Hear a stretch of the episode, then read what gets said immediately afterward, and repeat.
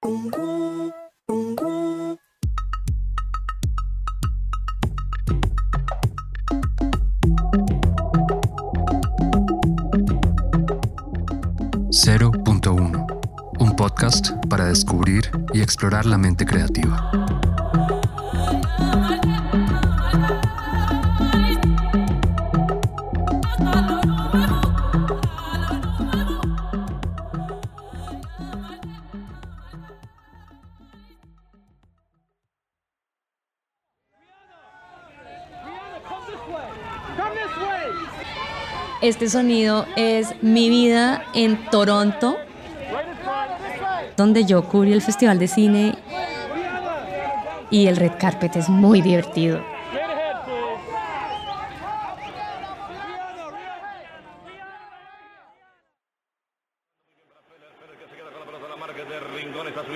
Wow. Qué emoción y qué selección. Rincón. Ja. Muy bien, viene Colombia, Dios mío, Colombia.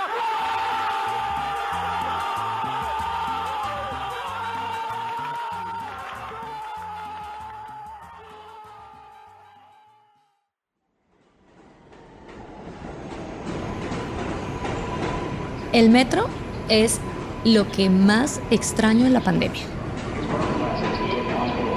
Hay gente de todas partes, música, o sea, yo amo el metro, lo amo.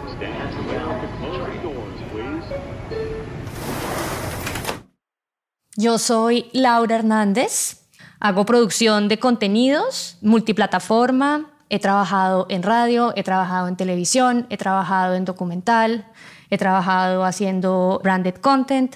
Siempre me he movido eh, en diferentes géneros y es algo que disfruto mucho. Me encanta hacer que las cosas pasen. No importa el formato, no importa el problema, desde esos dos roles que he tenido en la vida que han sido ser periodista y producir. Creo que esa soy yo.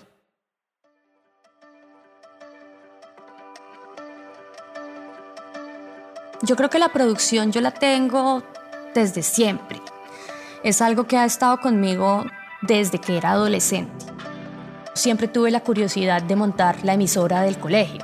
Colegio de monjas, no había, no había cómo, pero siempre tuve esa curiosidad por hacer audio y en la universidad también era muy claro que yo tenía esa espina para producir. Radio es mi primer amor. Yo era adicta a la radio, adicta a la radio al punto en que me acostaba oyendo radio y me grababa yo presentando las canciones y como que jugaba eso.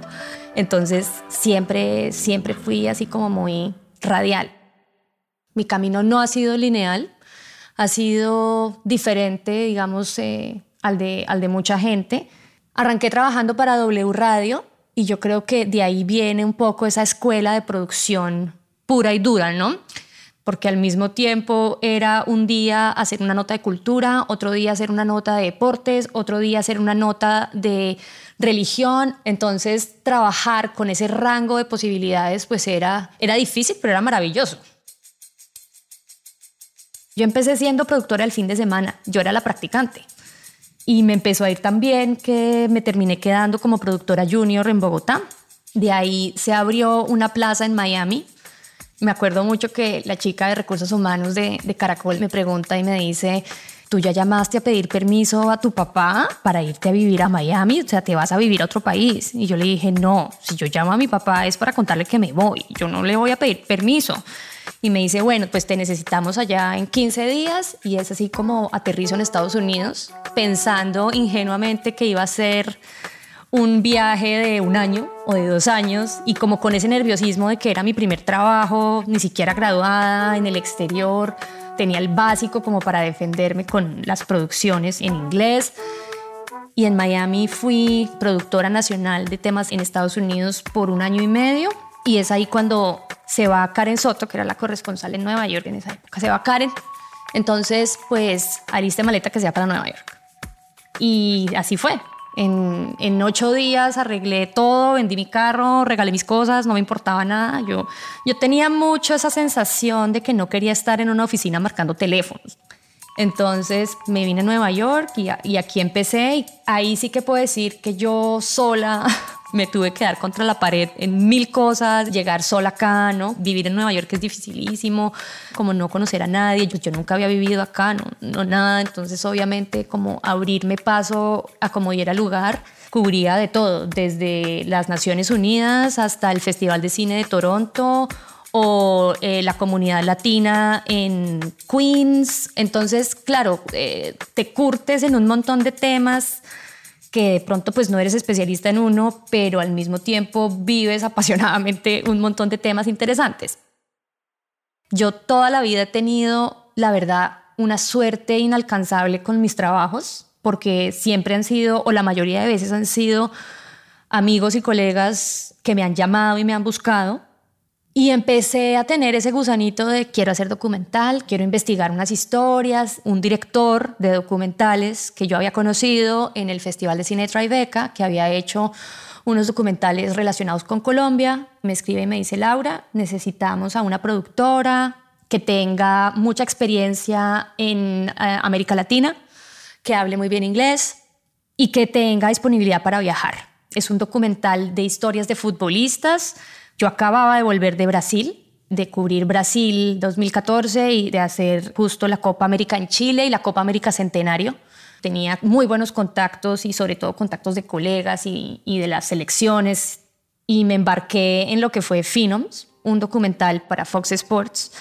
Con esta empresa que se llama All Rise Films me embarqué en cuatro documentales más más que historias de deporte, sean historias humanas y muy inspiradoras de deportistas, deportistas de alto nivel, adolescentes arrancando en el mundo del deporte, un accidente como fue Chapecoense, que fue un documental dificilísimo anímicamente, por lo que implica trabajar con un accidente de ese calibre, ¿no? de, un avión que se cae con todo un equipo y, y, lidiar los duelos y las viudas y como esas pérdidas tan, tan grandes. Entonces sí, el trabajo en documental pues me curtió en narrativa, en estructura de, de historias.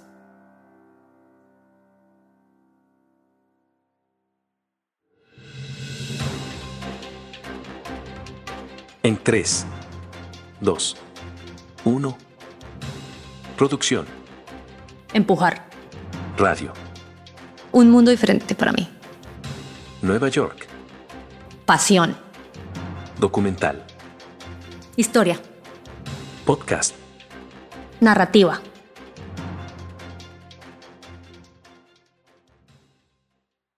Luego, pues viene otro amor grande que ha sido hacer audio más apuntado hacia podcast o hacia documental. Me gano una beca de la ciudad de Nueva York para hacer un certificado en podcasting y bueno, produzco unas piezas de audio para un medio nuevo que se llama iPonder y hago producción para, para una agencia creativa grande acá en Nueva York. Entonces sigo haciendo lo que más me gusta, que es buscar historias y producirlas y ser periodista y por otro lado producir eh, talento, producir equipos, manejar gente, que creo que es otra cosa que es increíble.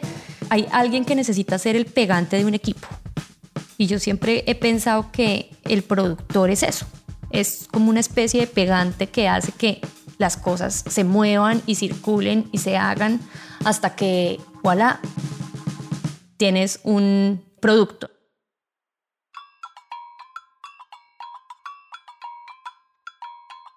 Cuando hay una buena historia, que la historia pues tenga carne, ¿no? Que sea poderosa a mí eso me moviliza como si fuera un Red Bull. Es impresionante. A mí me ponen una buena historia de frente y me dicen, busque a... No me importa, la busco, la encuentro y la consigo. Y siento que no siempre uno llega a una joya de historia de una, sino que usualmente uno dice, ah, este tema está chévere.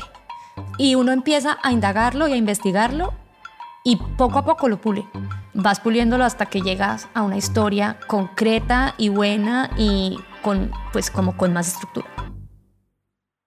Una pieza de audio, yo escucho la entrevista en crudo 500 mil veces y poco a poco voy seleccionando y por temas voy montando. Pero en documental funciona diferente porque el documental va va en vivo y en directo. Uno está siguiendo una historia como va pasando. Entonces, en verdad, uno la edita dependiendo de lo que pase. Dependiendo de lo que uno la edita, en verdad pase. Uno la edita, pase. En verdad, dependiendo de lo que pase. ¿Verdad? En de todo lo que está, la edita, uno la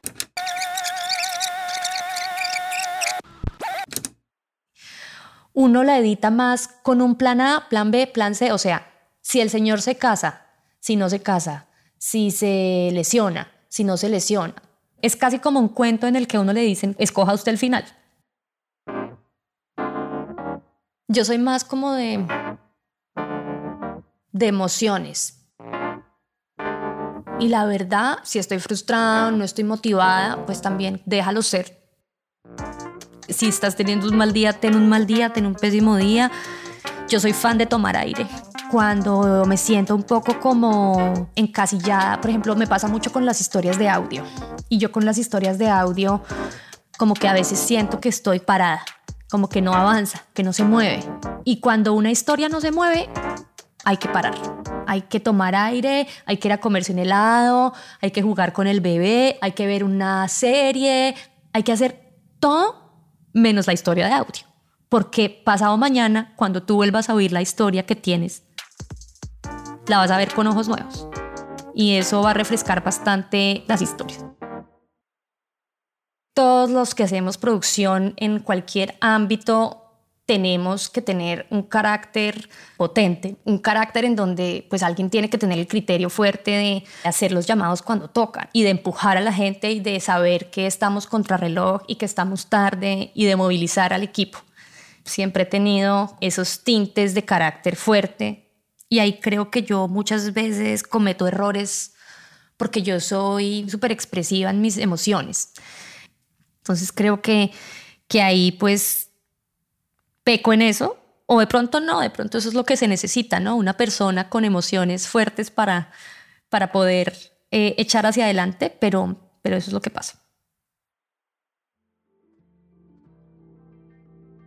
El miedo es una barrera fuertísima y creo que vencer los miedos propios es muy difícil eh, y la única manera de vencer un miedo profesional y personal es parándosele cerca Creo que eso a largo plazo en la carrera de una persona es muy importante, tener su nombre y trabajar por un proyecto de uno. Porque siempre estamos trabajando para otros, porque siempre es una radio, porque siempre es un director, porque siempre es una agencia de publicidad, porque, pero ¿qué queda de uno, no? La forma de navegar esto es haciendo productos propios. Y por eso yo estoy como tan convencida de que uno tiene que hacer sus propias cosas porque es la única forma de mostrar tu talento y tu habilidad a los demás. Mostrar lo que sabe hacer de alguna manera. Es la única forma de competir. ¿Quiere hacer un blog? Hágalo. ¿Quiere hacer un podcast? Hágalo. ¿Quiere hacer unas cápsulas audiovisuales? Hágalas. Pero si uno no pone su producto afuera, entonces, ¿quién lo hace? Nadie.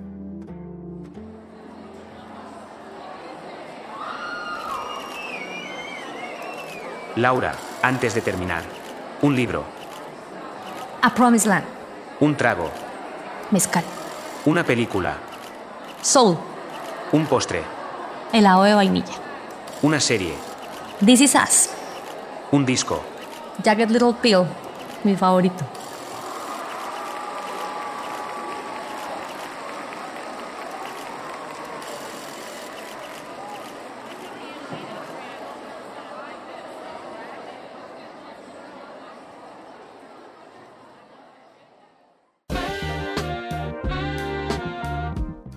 Laura Hernández es productora, periodista y documentalista. Durante más de 10 años ha trabajado en proyectos internacionales para radio, cine y televisión, con equipos multiculturales ubicados en diferentes lugares del mundo. Su portafolio incluye proyectos con la W Radio, Fox Sports, Adidas, ESPN, Gatorade y Pepsi, entre muchos más. Pueden encontrar su trabajo en www.laurahernandez.co.